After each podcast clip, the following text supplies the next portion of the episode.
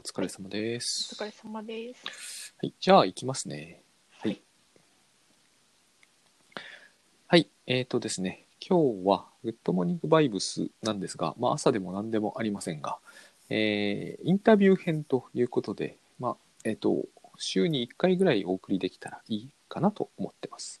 で、今回、えー私がインタビューさせてもらうのは、まあ、インタビューになるか対談になるか、その辺はもう、えー流れですけれども、えっ、と、ゾエさんという方です。よろしくお願いします。よろしくお願いします。はい。えっ、と、ゾエさんはですね、これまで、これまでというのか、今後も続くかもしれませんが、ゾエポポというポッドキャストを何回ぐらいあれなさってましたっけ？えーっと、回数は、期間は1年数ヶ月ぐらいで、回数は283回ぐらい。おー最近、えーお休みになるということではい。すよね。はい。はい。えーその代わりにこれを始めるわけでも何でもないんですけれども、はい。とりあえず、えっ、とですね、お休みになるということなので、こちらで、えっ、と、活躍していただくという形に、まあ、たまたまなりました。はい。はい。えっ、と、ゾエさんは、えー一番僕がね、えーゾエさんのことがみんなに知られているのは、タスク管理のコミックの、あまあ、電子書籍の方か、それとも金風社さんで出たのかな、あれ。SE 女子の日常？あ、えーっと、SE 女子の日常は個人で出して個ます。人でね。はい。はい。あれは個人で出したのとは思えないレベルで売れまくりましたよね、多分。そうですね。うん素晴らしい。あんなことはなかなか起こせませんからね、すごいと思いましたね。はい、そのゾエさんの、えっ、と、ごく、えーありがちでいいんで、ちょっと自己紹介を2、3行でいただけるとありがたいんですけれども、えーっと、あ思いついた部分だけでいいですよ。はい。あ、はい。もともとはあのシステムエンジニアとして IT 企業で働いていて、はい。えー、に2、3年前に会社員を辞めまして、まあ個人事業主として漫画を描いたりしています。はい、ありがとうございます。はいその、最近、個人事業主としてやられていて、なんかこう、えーまあ、昔の言葉で言うと、倦怠感に襲われてる感じ？なのかな？ああ、そうですね。なるほど。えーっと、まあ、会社辞めて今、うん、3年ぐらいになりますかね。そうですね。辞めたのが確か2018年ぐらいだったと思うんで、3年なるほど。ぐらいですかね。うん、この辺のテーマをね、えー今回ちょっと掘り下げていきたいと、まあ、思っておりまして、はいあのーまあ、ゾエさんにもなあ、まあ、これたまたまで別に読めって言ったから読んだとかじゃないんですけど、あの、ジゾイド人間というね、私が、えーまあ、これもグッドモーニングバイブスで言っているやつを読んでいただいたらしいんですけれども、まあその中身はともかくとして、えっ、と、非常に、私はゾエさんは結構、よ良い意味でもあるんですけど、良くも悪くもやっぱりジゾイド感あるなっていうのが前からありまして、そのことには結構ね、あの、興味深い部分なんですよね。で、ジゾイドな人って多分ですけれども、ある程度仕事がうまくいったり生活が安定すると、それほど仕事への意欲が上がってこなくなるはずっていう部分があると思うんですよ。うん。で、今、そういう無風感があるとすると、まさにそういうことかなと。でも最近なんかちょっとツイッターでつぶやき始められたりしてますよね、ゾエさん。そうですね。もうここ数日、ちょちょっとだけ やる気じゃないですけど、うん出てきまして。あのー普通の燃え尽き症候群とかうつうつとしてるとかじゃなくて多分別に、えー何かをしなきゃいけないわけじゃないなら何もしないでおこう的なノリに感じられるんですけどそんな感じですかね。ああ、そんな感じですなね。るほど。あのーもう地ゾイドって概念自体はすごい古くて、まあ、お好み慶三さんって方がかお好みさんって方が書かれたその本の中で出てくるっていうか本のタイトルそのものなんですけどあのーまあゾエさんからするともうあれはヒストリーに属する話だと歴史だと思うんですよ はっきり言って。うんうん、あのなんて言いますかねかんもういろいろあるんだけど一言で説明しちゃえば、まあ、敗戦なんですよねあれきっと僕が思うに。あのまあ負けたじゃないですか戦争で。はい。はい、でもあれ勝つぞっていう話だったわけですよだから勝てば全てがうまくいくはずだったけど、まあ、負けたということで。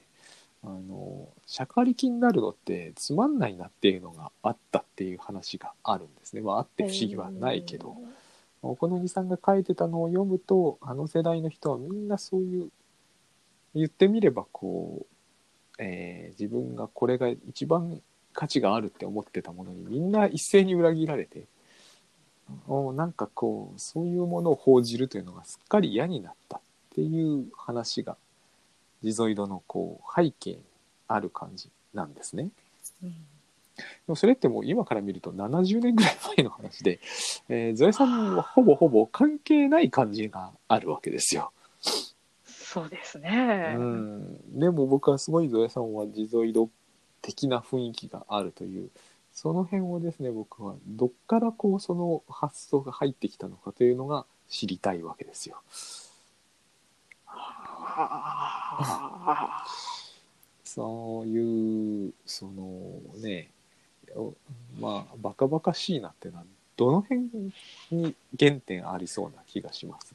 まあ、これはここっていうのがポイントで言えるとは思えないんですけどね。そうなんですよね。割と子供の頃から何にもコミットしなかったなっていう気がしていて、部活も。はい、部活もそんな私本気出してやりましたっていう部活もなくって、それをまたさらっと言うところも地ゾイド的なんですよ。あ そうなんですか。子供の頃ってといくつぐらいに遡れるんですか？うーん、記憶にあるのは小学校高学年ぐらいですかね。なるほどね。うん非常にこうまあそういう意味では子供としてはかなり突き放してますよねそれはって感じがしますね。あその頃コミットしなければならないものがあったとも思えないですよね。ーうん、強いてあげ、私中学受験してるので、おなるほど。あーしてあげれば勉強なんですけど、でもあの受験したということは受かったんですか？そうです。この辺もまた興味深いんですけどコミットせずに受かったんですね。そうなんです。あのー受験するきっかけも、本当なんかはいはい小学、まあ、小学校のテストってそんなに難しくなかったと思うんですけど、まあ、それでも成績がよくって、うんうんで、なんか、はや私より早めに塾に行ってた子に、なんか模試かなんか誘われて、受けてみたあら結構点数よくって、で、塾の先生から、うん。なんかうちの塾に来てくださいみたいな話があったのかな、なんかそれで塾へ行くことになって受験もすることになってうん。なるほど。受かったみたいな感じです。あーなんかあの全然違うんですけどその一種そこにはマルチ商法的なものを感じました、なるほど。そのお友達は大変まあ、えー後でなんかもらってもいいぐらいの成果を上げている感じがするんですけどね、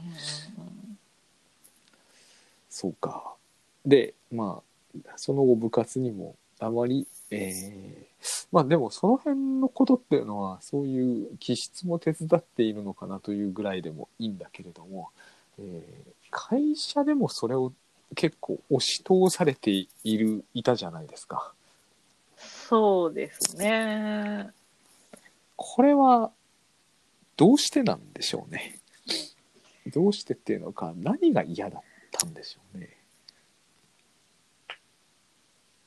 なんか他に会社にいた時は他にしたいことがあって、でその他にしたいことっていうのが漫画を描くことだったんですよね当時は。うんうんうんうん。その話だけを聞けば、えーもうほとんど藤子不二雄の漫画道なんですよ。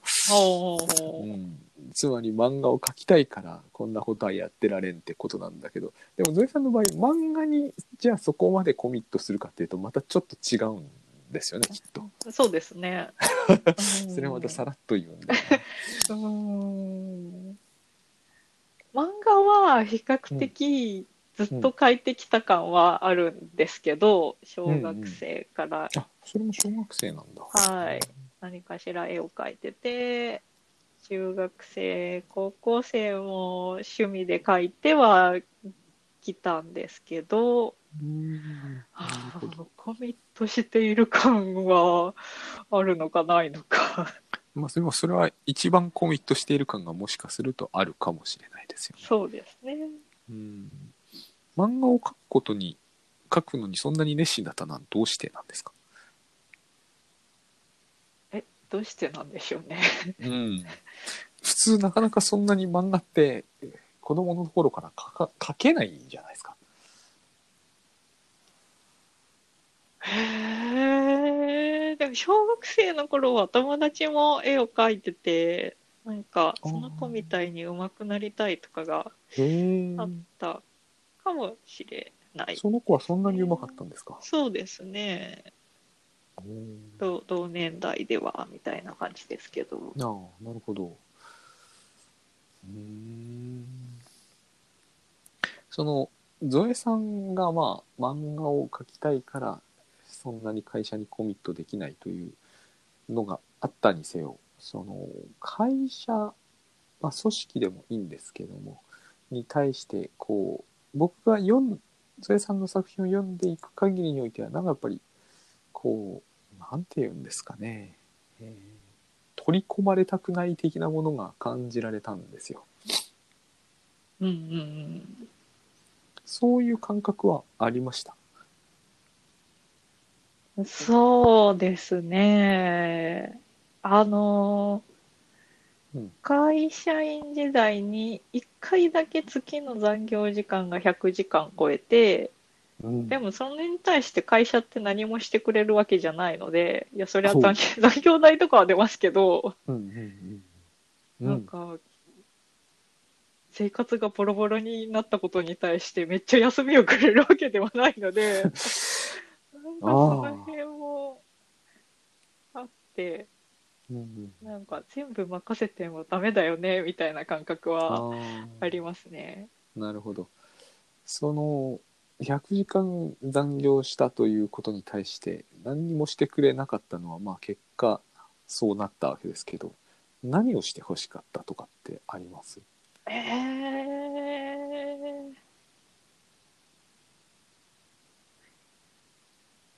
何をして、うん、でもや休みが欲しかった。欲しかったと。なるほど。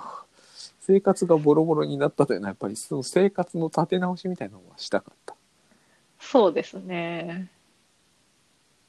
うんなんか睡眠時間うん取ったりとかしたかったんでしょうね。なるほど。あの、こう、昔お父さんとかがしされてたお仕事ってどういうものでした？えーっと、うちの父は、えー、宅配の仕事ああ、でした。なるほど。忙しそうでしたか、めえと私が子供の頃はすごく忙しそうでした。あのー仕事の日はほぼ顔を合わせませんでした、父と。なるほど。あ朝6時、7時にうん出て行って、帰ってくるのは夜中の12時、1時とかだったので、うん。どんな印象とかあります？どんな印象？うん。働くお父さん。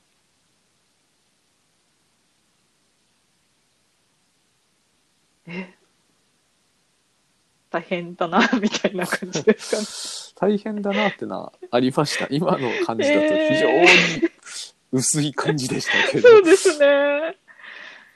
えー、当時はなんか特に何の印象も持ってなかったかもしれ。何の印象も持ってない ああ、なるほどね。だから、そういうふうに働きたくないとか、そういうふうに思ったわけでもないんだ。だからこう何時に帰ってきたっていうのも母づてに聞くだけなので、なんか実感がなかったんでしょうね。なるほどね。いつもいないみたいな。いないそうなかなか、あの、まあ、大変そうではあるけれども、そういう印象は薄いという感じなんですね。そうですね。うんなんかこう伺っているとやっぱりなんていうんですかね経験的にゾエさんの経験から徐々にその学会社に任せていられないから自分をこう守っていくんじゃないですけどこうそういうふうに、えー任せきりにしないようにしようという路線にしていったってそういう感じですかね。そうですね。うん、私こう小学生ぐらいから漫画とかアニメとかゲームが好きでうんうんうんこれらって、うん。まあ言言ってみれば空想の世界じゃないですか。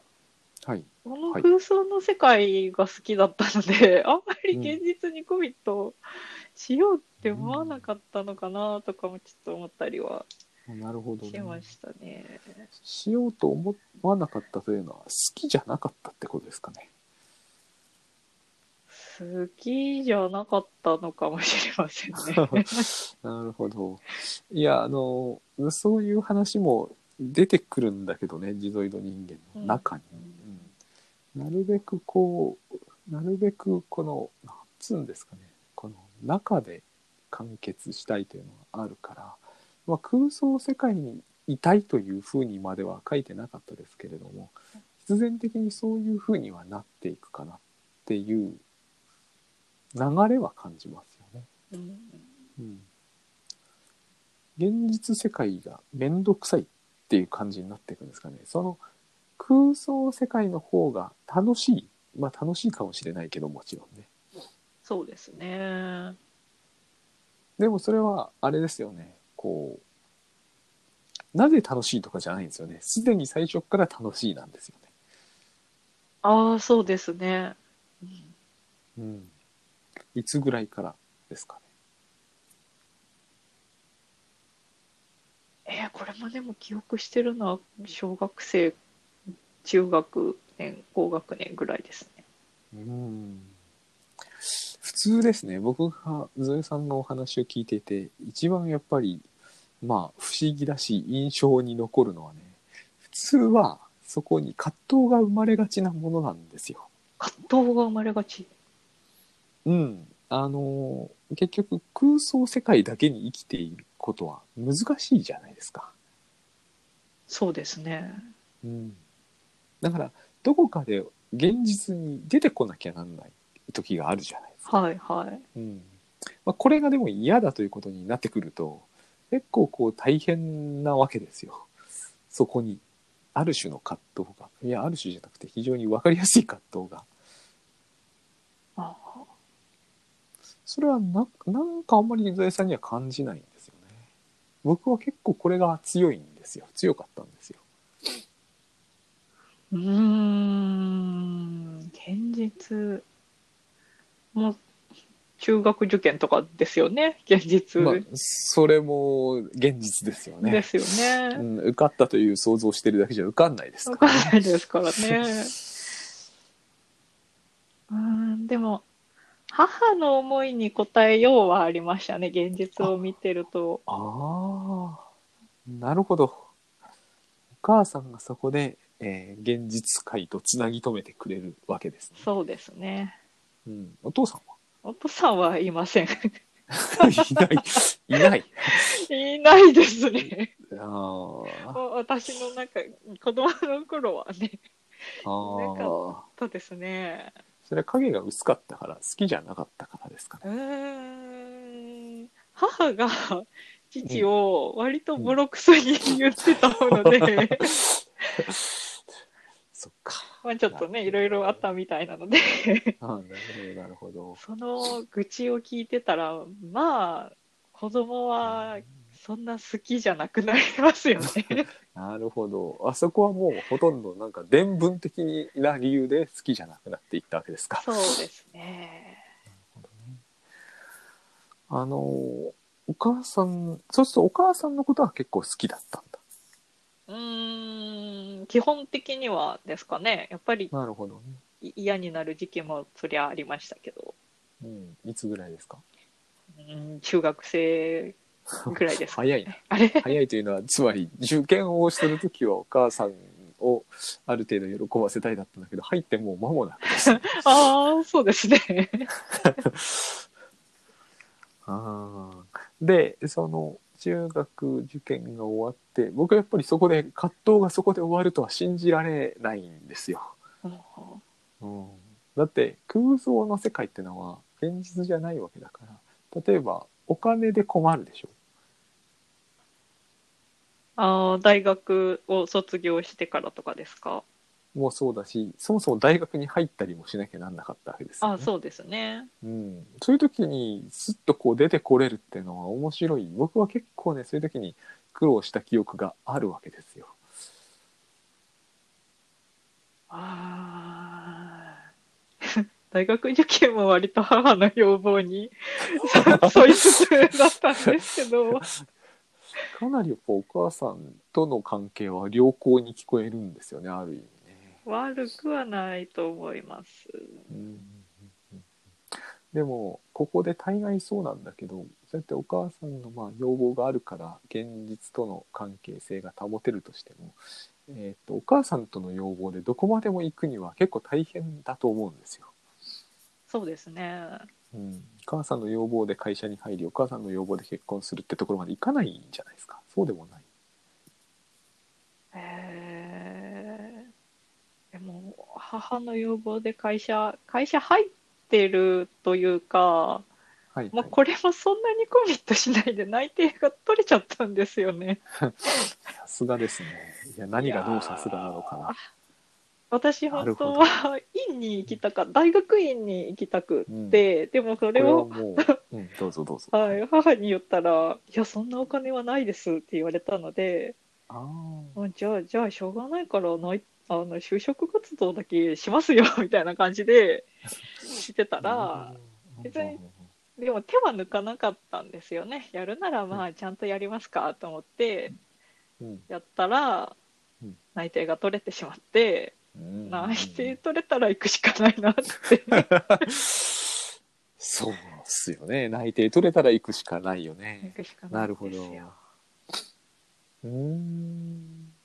なるほどねあのーまあ内定そこで取れない葛藤みたいなのも起こるんだけどそれよりも非常に今のは典型的だったのがまず地ゾイドな人は院に行くんですよ。あそうなんですかはい。まああのお好みさんはねあのあそこに地ゾイド人間の一つの典型的なパターンとしてモラトリアムっていう表現を取るんですけどはい結局コミットしたくないからなるべくこう猶予期間を延長したいわけですよ。うんうんうんうん。うん。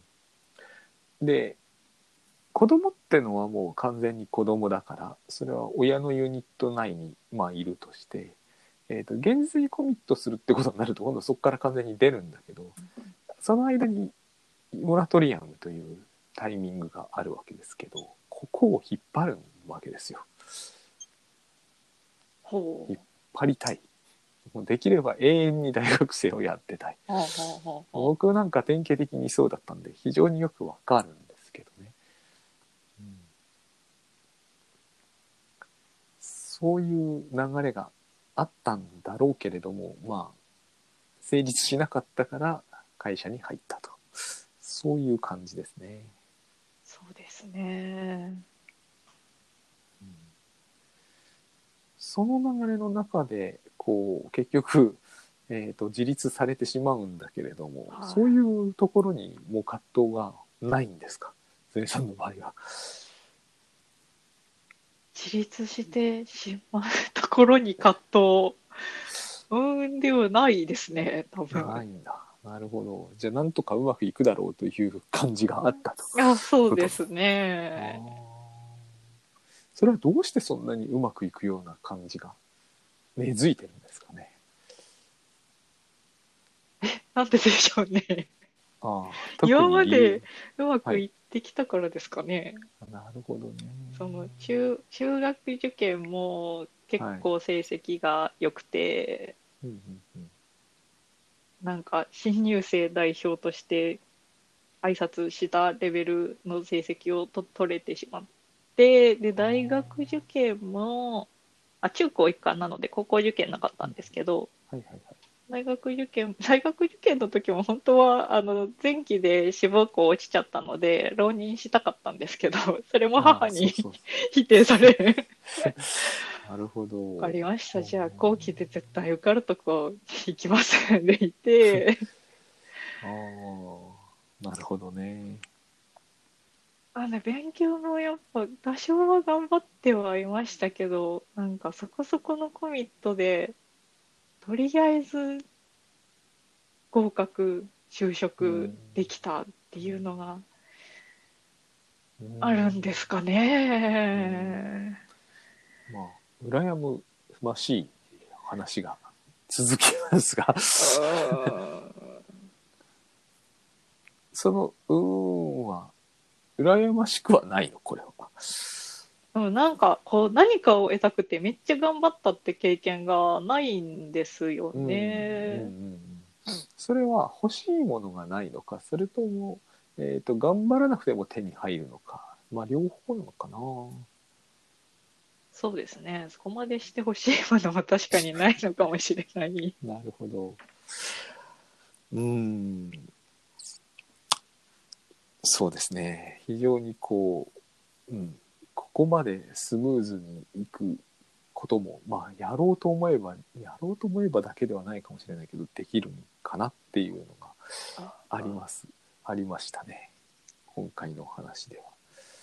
そう。そしてね、えっ、と、これは予告を打ってその通りに行くのかっていう問題もありつつ、あの、次回はですね、ぜひこう、実はこれ初めて撮ってるわけじゃなくて、前回撮ってるんだけど、うまくこう、えー公開のところまで至らなかったので、今回必ず公開させようと思いつつやってるんですけど、次回ぜひこう、そこまで行きたいのが、その、土井さんはお仕事会社でしていてですけどね、あの、男性には厳しく、女性に優しかったという、はい。はい。それはもう、なんていうのか、意識できるレベルでそうだったんですか？意識できるレベルでそうですね。なるほど。なんかこれを男がやるとめちゃくちゃフェミニズム的に問題がある行動なんだけど女性がやっているというね面白いことなんですけどね、うん、これをぜひこの部分も僕は大変やっぱり地蔵度的な話だなと思うのでぜひは次回はそこまで行こうと思って今回これだけで30分なんでとりあえずここまでぐらいにしておこうかなと思います。はい。はい。じゃあ今日はゾエさんどうもお疲れ様でした。ありがとうございましたあり。がとうございました。